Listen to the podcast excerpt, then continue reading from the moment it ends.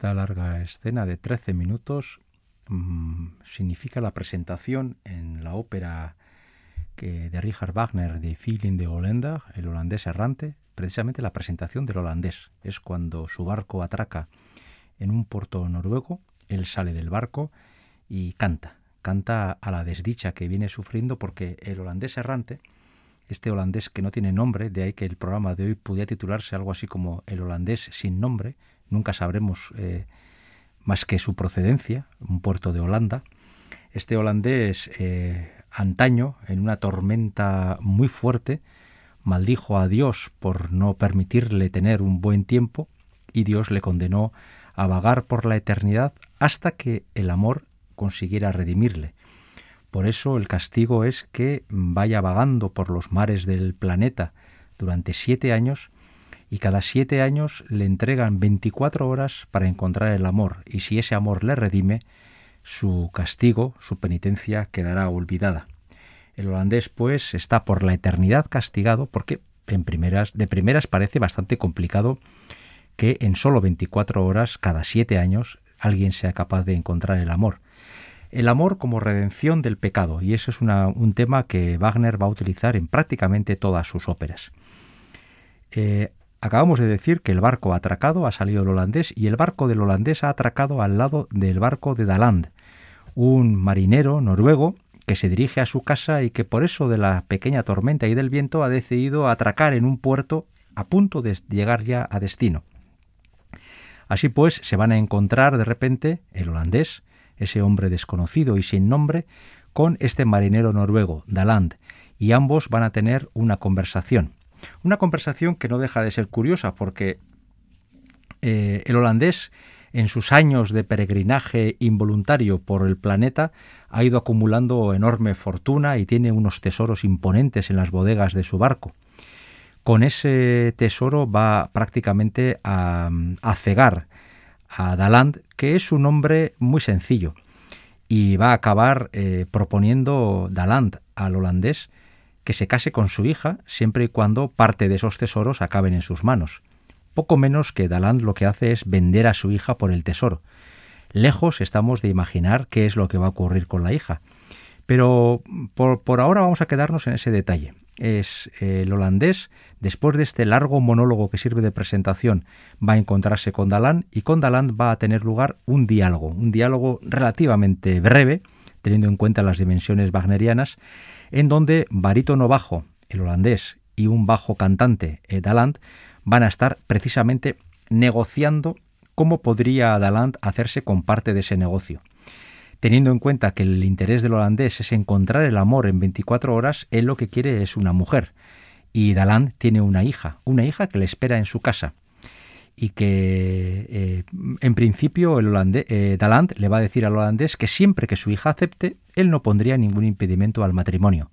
Así que para el holandés se abre una pequeña ventana de esperanza si esa mujer desconocida acepta a este hombre totalmente desconocido, quizás su maldición desaparezca. Pues bien, lo próximo que vamos a escuchar es precisamente este diálogo entre el holandés y Daland.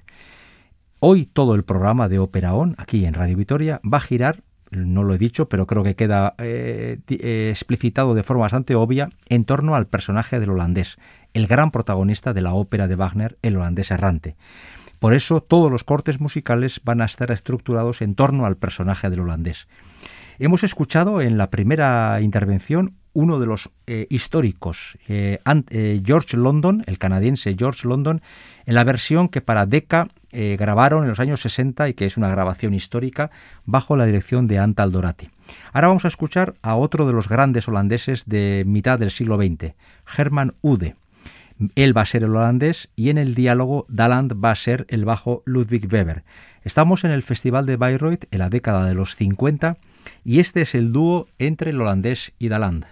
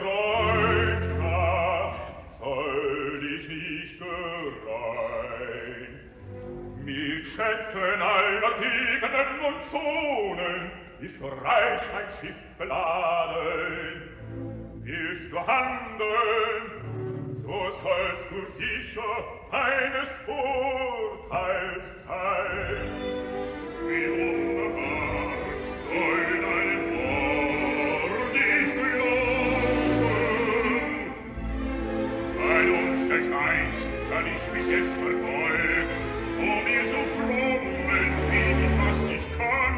Doch, darf ich fragen, darf ich fragen, was dein Schiff enthält? Die seltensten der Schätze sollst du sehen. Was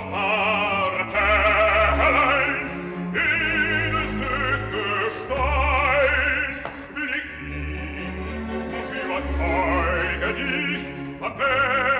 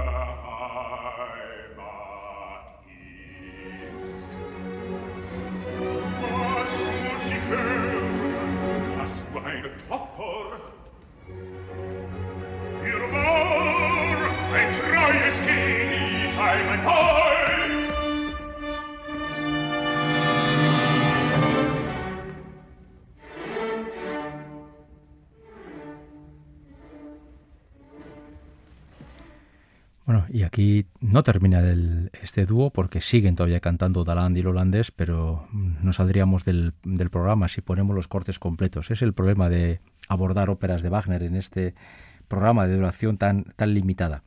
Hoy tenemos 55 eh, minutos como todos, los, eh, como todos los domingos, como todas las semanas, para poder eh, ofrecer al oyente de Radio Vitoria la oportunidad de, descubrir el mundo de la ópera a través de algún tema particular. Y hoy hemos elegido al protagonista de El holandés errante, ese holandés sin nombre, que es el que sobre el cual se estructura toda una ópera para contarnos una historia que en el fondo no es más que la historia de un amor imposible. Hasta ahora hemos escuchado las voces de dos holandeses históricos, George London y este último era Herman Ude, en el Festival de Bayreuth eh, justo después de la Segunda Guerra Mundial. Pues bien, eh, ahora mismo acaba de producirse ese contacto, ese primer contacto entre el holandés y Daland. Eh, la única razón de ese contacto es haber atracado en el mismo puerto uno al lado del otro. Eh, Daland al principio se ha quedado sorprendido de ver el barco que tiene un cierto aire misterioso y es que, eh, bueno, eh, luego iremos sabiendo por qué ese barco es tan misterioso y por qué tiene las velas negras y por qué todo lo que está a su alrededor respira una cierta inquietud. Y es que poco a poco iremos descubriendo todo lo que se esconde detrás de ese barco y de ese capitán tan enigmático que es el holandés errante.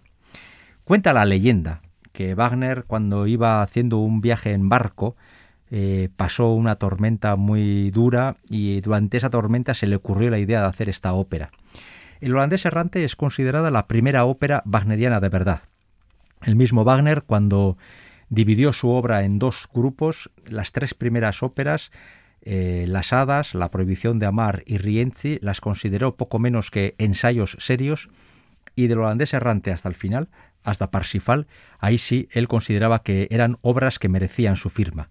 Así pues, estamos ante la primera de las óperas románticas de Wagner y la primera, la más antigua de las óperas que se escenifican en el Festival de Bayreuth todos los años, si la, pandemia lo permite, todos los años desde hace muchísimos, eh, los meses de julio y de agosto. El holandés errante, no desde el principio, pero sí se, escenifica desde hace ya unas décadas en ese festival. Bien, antes comentábamos que Daland poco menos que ofrece a su hija en matrimonio a ese holandés cegado por el fulgor del oro que el holandés guarda en las tripas de su barco. Eh, así dicho, puede parecer que Daland es un hombre sin escrúpulos y amante del dinero. Yo creo que más bien la Daland lo que es es un hombre bastante simple.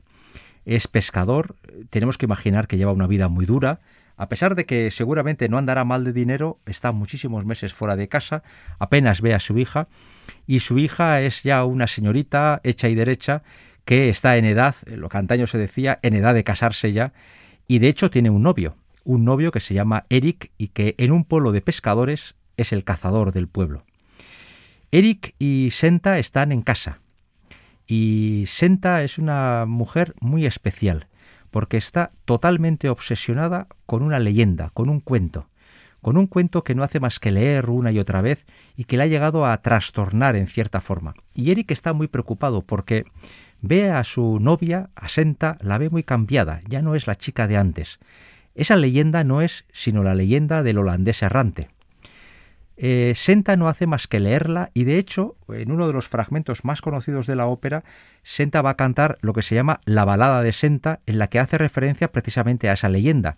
Y todos le dicen que las leyendas leyendas son, que no tienen nada de real. Ese personaje no existe, el holandés errante no existe, es un ser mitológico. Y obsesionarse con una leyenda que no existe, pues no deja de ser una gran tontería. Las compañeras de Senta, que la acompañan cuando mientras hilan la ropa de, de los habitantes del pueblo, tratan de convencerle a Senta de que sea más razonable, de que a fin de cuentas ese cuento no es más que eso, un cuento, quizás bonito, quizás interesante, pero nada real.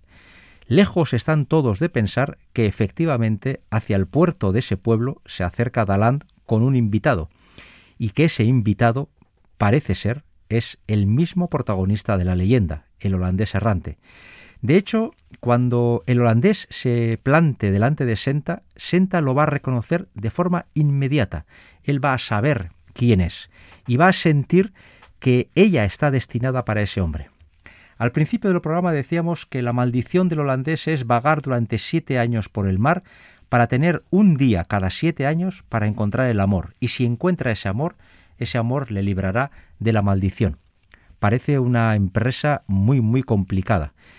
Y sin embargo, ahora mismo el holandés va a dar con la persona adecuada, porque esa persona, Senta, esa mujer, está obsesionada con esa leyenda, está obsesionada con el castigo que sufrió el holandés por maldecir a Dios y ahora lo tiene delante de sí.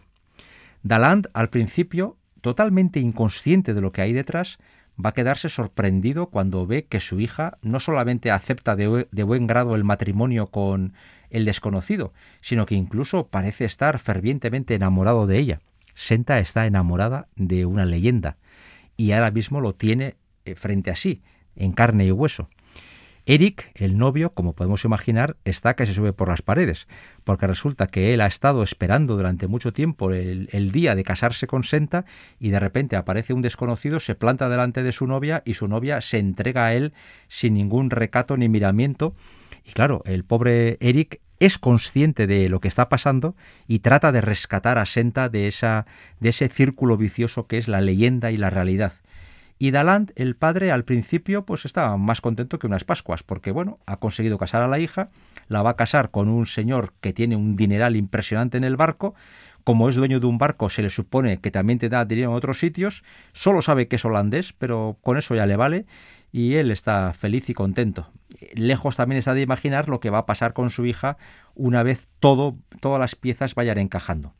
Así pues, el encuentro entre Senta y el holandés pasa por ser el momento culminante de la ópera.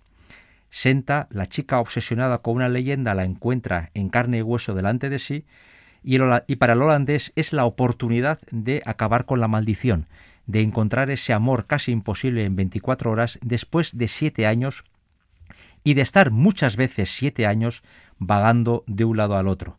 Esto es lo que vamos a oír a continuación, el dúo entre el holandés y Senta, cuando se conocen y cuando se identifican entre sí. El holandés ve en ella la esperanza y eh, ella ve en el holandés, en ese desconocido, la posibilidad de un amor inmenso. La grabación que vamos a escuchar es histórica, de esas que los técnicos de sonido de esta casa me ponen siempre mala cara porque suenan a veces pues no todo lo bien que nos gustaría. La grabación es de 1937, tiene casi pues 90, eh, 80 y tantos años. El holandés es el bajo barítono holandés Herbert Janssen, un señor al que algún día le dedicaré un programa porque cantaba como Los Ángeles. Ya sé que hoy en día no se le conoce mucho, pero es uno de los más grandes cantantes de la época del Metropolitan de la década de los 20 y los 30 del siglo pasado. Y la senta es, y aquí hay que descubrirse, Kirsten Flagstad, una quizás para algunos la más grande cantante wagneriana de la que se tiene noticia fonográfica, Kirsten Flagstad. Ahí andan peleando siempre entre ella, Birgit Nilsson, Astrid Varnay, bueno, dos o tres hay que, eh, son el Olimpo absoluto del mundo sopranil wagneriano. Vamos a escuchar los próximos siete minutos ese dúo del encuentro entre el holandés y Senta, donde comienza ya, como se dicen, a mascarse la tragedia.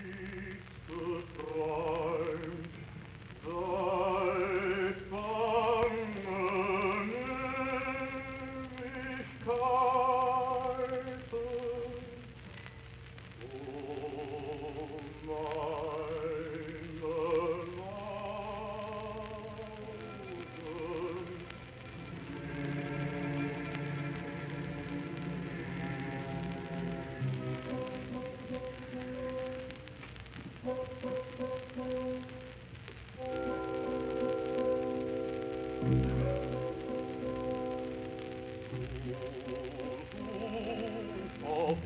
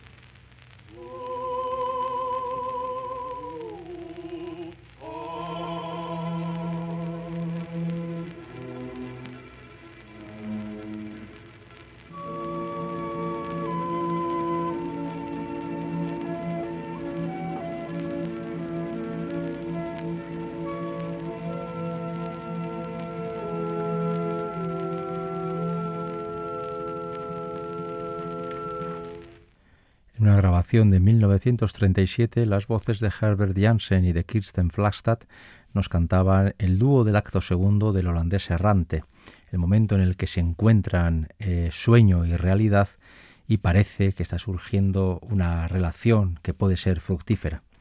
Estamos en Radio Vitoria, esto es Opera On. Hoy estamos construyendo el programa 190. Julen Moreno en el apartado técnico y un servidor Enrique Bert ante el micrófono, somos estos responsables los que levantamos esta propuesta que hoy gira en torno al personaje principal, el holandés sin nombre de la ópera El holandés errante de Richard Wagner. Vamos con el último corte musical y con el final de la ópera. Evidentemente las cosas no van a ser fáciles para el holandés la relación se ha, se ha acordado y todo parece indicar que se dirigen hacia una boda inmediata. Pero claro, eh, Eric, el cazador, el novio de Senta, es incapaz de entender lo que ha pasado en las últimas horas. Por eso va a intentar a la desesperada eh, impedir ese acto. Mientras tanto, los noruegos y los holandeses del, buque eh, bueno, primero los noruegos van a hacer una gran fiesta de bienvenida de los barcos y van a, intentar que la tripulación holandesa que está en el barco se una a la fiesta. Es una escena coral muy larga y muy conocida con la música de Wagner que dura unos 20 minutos y ocupa gran parte del acto tercero. Sin embargo, en, la tripulación holandesa no es más que parte de, parte de ese castigo. Son seres fantasmales y los noruegos no son capaces de conseguir que esos holandeses se unan a la fiesta. Eric, el novio, eh, intenta a la desesperada por última vez hacer entrar en razón a Senta. Le trata de convencer de que esa persona, la que acaba de conocer ahora mismo, no puede convertirse en su marido, que en realidad todo es una inmensa mezcla entre ilusión y falta de realidad o de falta de contacto con la realidad. Sin embargo, Senta está totalmente obsesionada por ese hombre. Lo único que desea es ser su esposa y servirle hasta el fin de sus días. El holandés deja eh, a Senta en un momento dado sola y Senta recibe la visita de su novio. Este intento, último intento desesperado, a través, por cierto, que a través de una cavatina muy bonita, eh, Wagner le da una música realmente muy interesante a Eric, aunque no es un papel protagonista. Eh, Eric en ese último esfuerzo va a coger del brazo a Senta, la va a abrazar y va a tratar de hacerle ver que todo no es más que una gran ilusión. Y en ese momento va a llegar el holandés y va a encontrar a Senta y a Eric abrazados. Y el holandés va a interpretar que eso es deslealtad, es decir, que a pesar de que le ha dado la palabra de casarse con él, Senta se ha ido con su antiguo novio. Así pues, el holandés va a sacar su silbato, va a tocar arrebato y va a llamar a la tripulación para que monten otra vez en el barco y vuelvan a lanzarse a los mares durante siete años en la esperanza, por nimia que sea, de que algún día encuentre el amor. Senta, sin embargo, no está dispuesta a olvidarlo. Eh, el holandés monta en el barco, Daland no acaba de entender muy bien lo que está pasando, todos los noruegos están bastante estupefactos con lo que está ocurriendo y Senta se da cuenta de que esa leyenda que a ella le tenía obsesionada está siendo realidad delante de sí misma y ella sabe, en el fondo de sí, sabe que solamente el amor conseguirá destruir la maldición que sufre el holandés.